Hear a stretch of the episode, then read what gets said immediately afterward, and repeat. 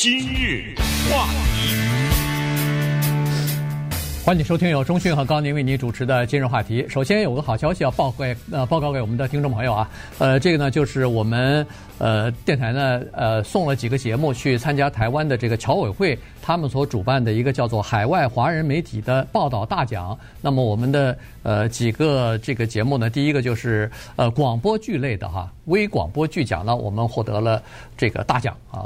然后还有一个类呢是社社区服务类的啊，这个呢是我们夜猫子的家的主持人之一唐玲呢，她呃入围了啊，但是最终遗憾没有得到奖。但是入围本身也是一个肯定嘛，所以呃就这两个呃获奖的或者说是入一个是入围，一个是得奖的呃，因为参加微广播剧的人数很多啊，当然这里边有比较主要的呃中讯就是比较主要的，因为他是把。这个呃，欧亨利，美国著名的小说呃短篇小说作家的欧亨利的一个一篇这个呃绅士与流浪汉的这这个剧本呢，给他改改编了哈，所以呢，由我们变成成了一个呃，恨不得是在呃感恩节期间哈，我们去年感恩节期间呢，就在特别节目当中播了这个这个广播剧。如果您还没听过的话，请上网去听啊，这个广播剧很有意思，编写的也非常的巧妙，而且呢，我们这儿呃电台里边许多主持人呢都呃在里边嘎了一脚哈，什么呃有老绅士啊，有这个流浪汉等等啊，所以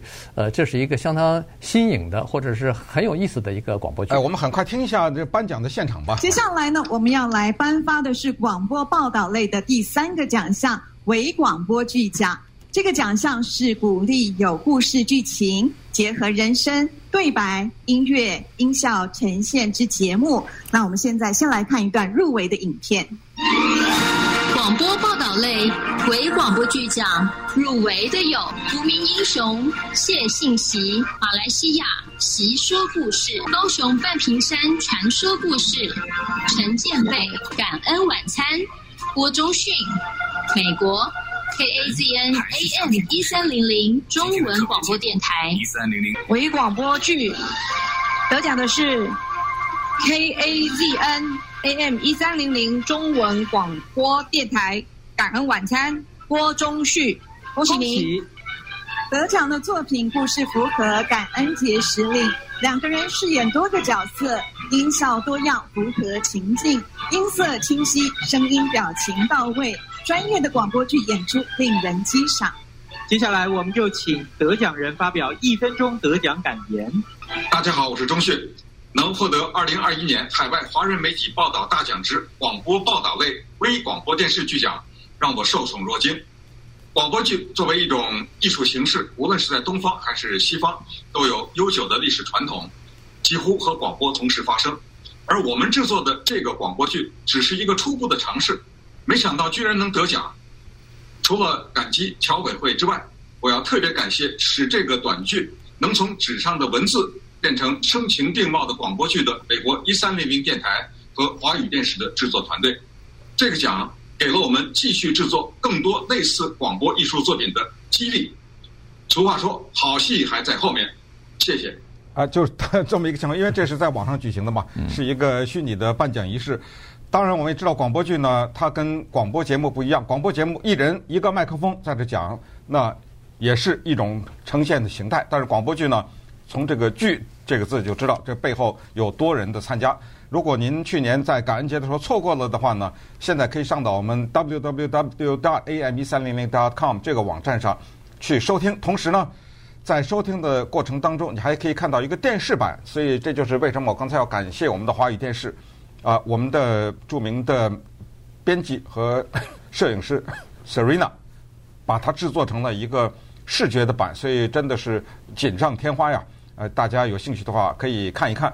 在这儿呢，也再次感谢各位参与的同仁。同时呢，在今天的这个节目当中呢，我们要聊一个这样的话题，因为昨天我们才提到关于通货膨胀的事情，是吧？嗯、这个呢。是跟通货膨胀有关，就是我们怎么认识我们手里的钱？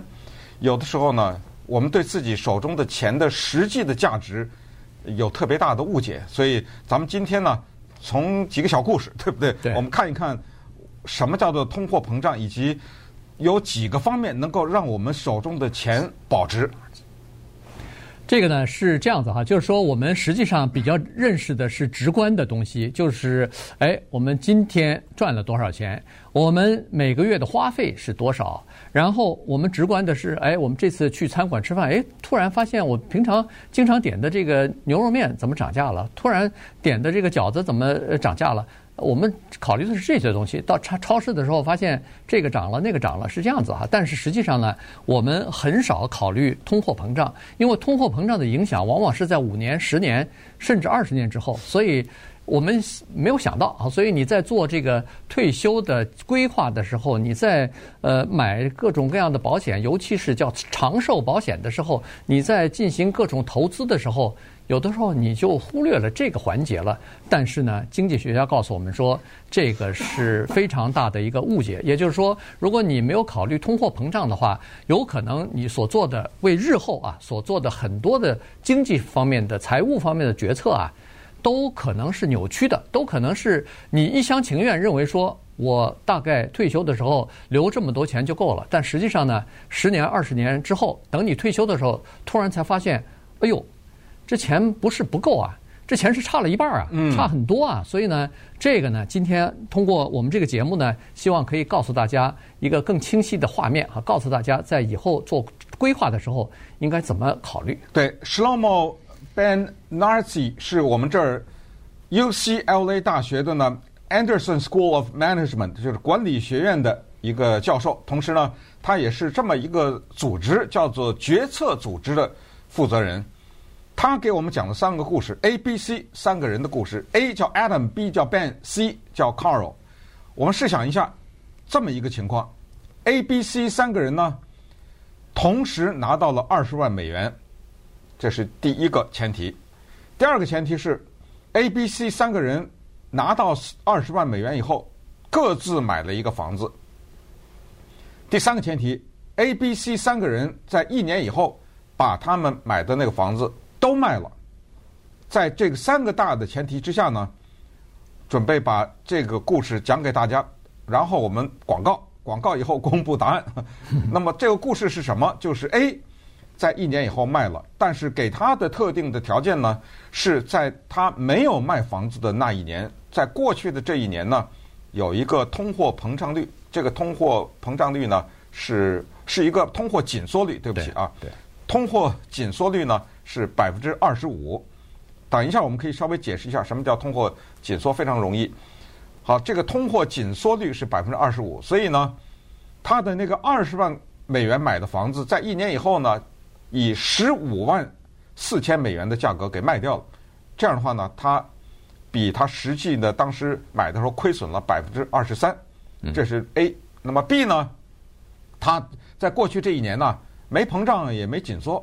差不多就保持着一样的保值了。一年以后呢，二十万的房子，他十九万八卖了，这损失了多少？两千块钱吧。嗯，对。等于就损失了百分之一而已。这是 B，然后再看 C，C 呢，它是在过去的一年的通货膨胀率啊是百分之十六，那百分之二十五，百分之二十五，对不对？还也是百分之二十五。刚才紧缩是二十五。对。那么这样的话呢，他一年以后赚了，他这二十万的房子啊卖了二十四万六。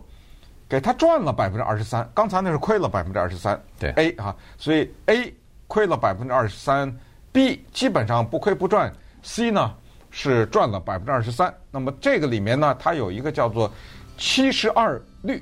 稍待会儿我们来解释 UCLA 这个教授 Shlomo Ben Arzi 他是怎么解释的七十二律。这个七十二的规律呢，我们需要掌握，这样才知道我们的钱呢，在多少年以后是实际是多少钱，以及。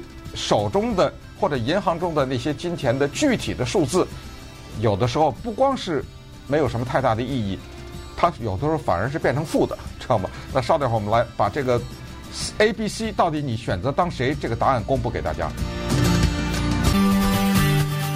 今日话题，欢迎继续收听由钟讯和高宁为您主持的今日话题。这段时间跟大家讲的呢是通货膨胀啊。呃，它的随着时间的推移，对我们整个的呃经济决策的影响和经济活动的这个影响啊。刚才跟大大家说了一个故事，这个故事呢是由三个美国著名的呃经济学家他们写的论文当中所引述的，呃就是说所列出来的哈。然后呢是经常被引用的，也就是说一谈到通货膨胀的问题，总会引以这三个故事作为代表呢来。问大家，考大家到底是怎么回事啊？其中我看这三个著名的经济学家，其中有一个叫 Peter Diamond 的，呃，大家如果记得的话，他是哎，没有，他是在麻省理工学院吧担任教授，他主要研究的是最最佳的那个税收原理，好像。那年我们是不是讲过？二零一零年他获得过呃诺贝尔的这个经济学奖啊，当然是和其他的人一起获得了。呃，他是其中的这个写这篇论文的之一啊，其其他还有两个呃经济学家。好了，那现在我们就看一下，您刚才认为 A、B、C 这个三个人里边哪一个人做的最好呢？或者你要当谁？对对，我告诉你，大部分的人都会选最后的那个，原因就是说，诶，他二十万的房子买了。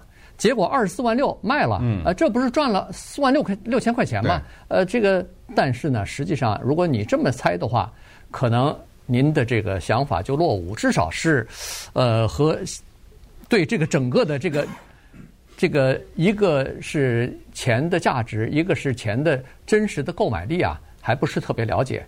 其实，真正这三个 A、B、C 这三个呃例子当中的赢家是谁呢？是那个 A，是那个亚当哈。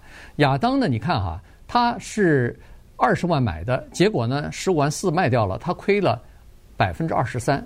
但是你别忘了，在那一年，整个的通货紧缩率是百分之二十五，也就是说，如果你有一百块钱存在银行当中的话，这一年过去只剩下七十五块钱了。可是。人家这个亚当拿到了，等于是拿到了七十七块钱，那不是就跑赢了那个呃当时的那个紧紧缩了吗？啊，通货紧缩了。那第二个 Peter 呢是呃第二个 Ben 呢是几乎是不赔不赚哈，他等于是亏了百分之一，但是呢那年通货膨胀是零啊，所以他还是等于是亏了百分之一。可是最差的就是这个 C 和 Carl，他别别看他赚的钱最多，嗯，但是人家如果要是说。百分之二十五，我我这个等于是，如果我什么也不动的话，我那个百分之一百，我一百块钱的资产就变一百二十五了。可是您只拿到一百二十三呢，对不对？对，所以您是等于是亏了百分之二。所以在这种情况之下，你要用这个想法来了解通货膨胀对你资产的和这个呃财务的影响。嗯，那么这个时候呢，我们就来。急速的解释一下通货紧缩，因为通货膨胀大家听的比较多，就是涨价啊。简单的把它概括为这样的一个概念，紧缩呢就是降价，就反过来。那大家可能会想，降价不是意味着购买力上升吗？没错。那么东西过去十块钱我可以买，现在八块我就可以买，甚至六块我可以买，这不是好事儿吗？不对，因为你想这么一个道理，就是知道了，每一个人都明白这样一个道理：有一个东西过去十块钱。在礼拜一的时候呢，它变成了九块了，你还没买，到礼拜二变八块了，到礼拜三变七块了，你越看越高兴是吧？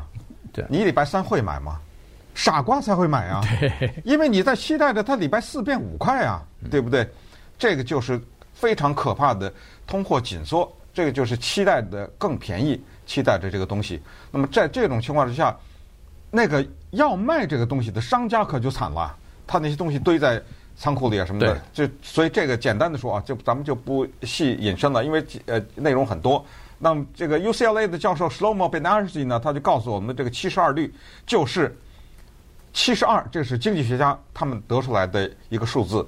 你要知道你的一笔钱在二十年以后是多少的话呢，你就拿七十二除以这一年的，他们叫做通货膨胀率。那你说我不知道通货膨胀率是多少啊？哎，你知道，所有的人都知道，有个东西叫 Google，可以吧？对不对？嗯、你就 Google 一下今年的通货膨胀率，都是公开的，不是秘密。比如说现在的通货膨胀率是三点六，八八月份八月份是三点六，就算八月份吧，三点六，行了，你拿七十二除以三点六就是二十年。对，这个二十年是什么意思呢？就是在二十年以后。你的这个钱就只剩下一半了，对，也就是说，你今天的十块钱，在三点六这个通货膨胀率的基础上，在二十年以后就变五块了，就这么简单。没错，没错。反过来一样哈，如果你要是有一笔投资，给你带来的年的回报率是百分之三点六，那么你三十七十二除以这个三十六呢，等于是还是二十年。但是二十年呢，您的资产就涨了一倍了。所以它是反过来正过来都都可以算哈，七十二法则嘛，这是。嗯。好了，那。呃，这样一来的话，我们就可以理解了为什么人家拿得了那个乐透奖的人啊，他宁愿是一笔拿掉，啊把这个钱一笔拿掉，因为一笔拿掉的时候呢，今天的钱和二十年你分期付款二十年，每年我都给你呃固定的数额，那二十年的钱 和今年的钱比起来，那已经呃不知道损失了多少了哈，所以呢，大家都想一次先把它拿了再说，然后现在的今天的钱是最值钱的钱啊，所以呢是这么个情况。好了。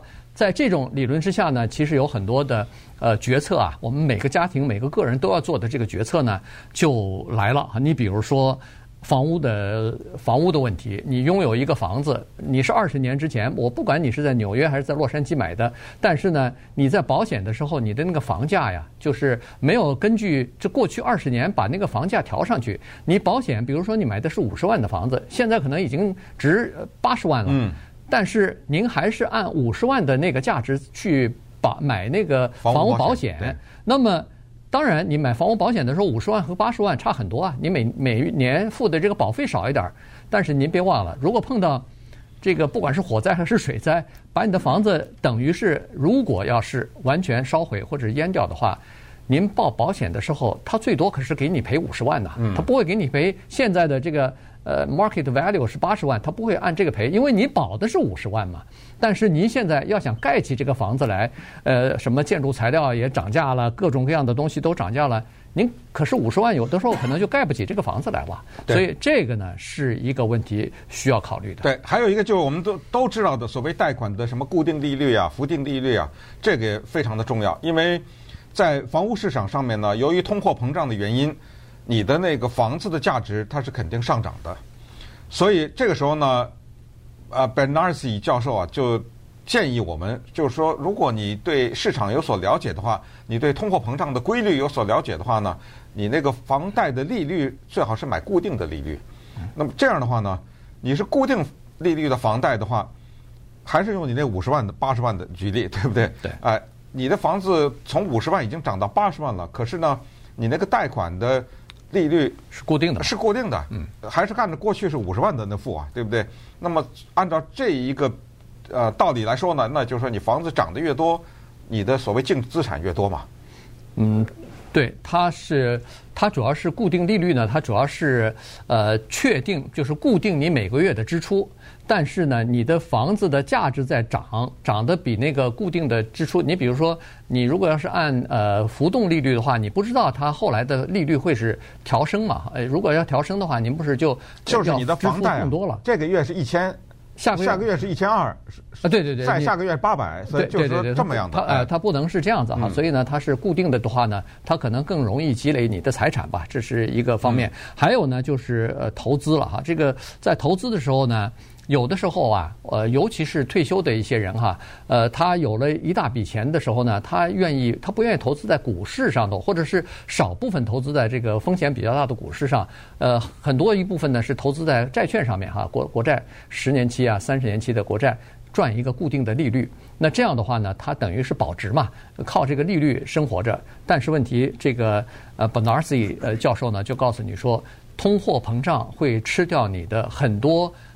叫做呃，你买的这个固定的利息哈，所以他是说，假使假使你听了以后真的是吓出一身冷汗。他说，假使通货膨胀是 百分之一的话，增加百分之一的话，那您的比如说二十年以后你买的这个你你的这个呃债券的价值就跌了差不多百分之二十了，所以这个。就挺大，当然当然你是说好，你跌百分之二十没关系，我债券捏在手里我不变，我不动，我我不卖，这不就不跌吗？我到了那个，我每年就是收它的固定的利息，到了二十年之后，最后赎回来就完了，就没事了。但是他是说，这个教授是说，这样一来也不行，因为呢，您这个利息啊，到最后会被那个。通货膨胀的那个利率给侵蚀掉。嗯，所以您原来估计的是每年都是百分之四、百分之五的收益，但实际上到了二十年之后，您的这个收益啊，所剩无几了。对，再举一个例子，他举了一个三十七十的例子，有一个人三十岁，他决定在三十岁的时候啊，他就决定七十岁的时候退休。算了算呢，他认为在七十岁退休的时候，如果我每一年能拿五万块钱的话，还行，这日子过得啊，退休金。他冲着五万的那个方向去努力。什么叫五万？就是我四十年以后，我退休，我每年拿五万。他冲着这个方向去努力，但是呢，他忽略了一个通货膨胀率，还是拿那个三点六、三点六百分之哈，用这个举例。也就是说，这个投资呢，到了四十年以后，他真的每年拿到五万，这个不会变啊，对不对？你是已经计划的是这个，然后你是这里边有非常准确的计算，没有问题的。但是你忘了那个百分之三点六的通货膨胀率，那么这个时候呢，到了四十年以后，你七十岁终于可以退休的时候，你拿到的真的是五万块钱，可是它的购买力是一万两千一百五，是差了太多了。所以这 Bernanke 他就特别强调一个东西，他说千万不要被那个具体的数字所骗。嗯，钱的真正的用处不是一百块钱，而是一百块钱能买多少东西。对，一百块钱能买多少东西叫做购买力。一九三零年的五分钱可能买的东西不是可能是百分之百比现在买五分钱是钱呐。一九三零年，嗯，现在它真的不是钱呐。那你看在那儿都是五分钱呐，对，对不对？他说不能被这个给骗了。还有一个就是退休的支出哈，他举了一个例子，他就说买保险，这个呢，呃，我相信有的人知道哈，我跟钟迅还不太了解，就是叫长寿保险。也就是说，好，我现在五十五，不管五十五还是六十五，我就交一笔钱，我就说我长寿，我买这个东西，到了八十五岁以后，您付给我每每年多少多少多少啊，固定的。但是呢。这个呢是没有计算通货膨胀率的，所以当如果您是五十五岁或六十五岁买的话，你到八十五岁二十年之后啊，您原来考虑到的说，我每个月可能你给我一万块钱，我大概应该是够了。但实际上，如果要是通货膨胀率还是按刚才三点六来计算的话，二十年之后。你只有一半了，你还是一万块钱，一万块钱，但是它的购买力只有五千块钱了，对，对不对？所以你这个呢，你是不知道的。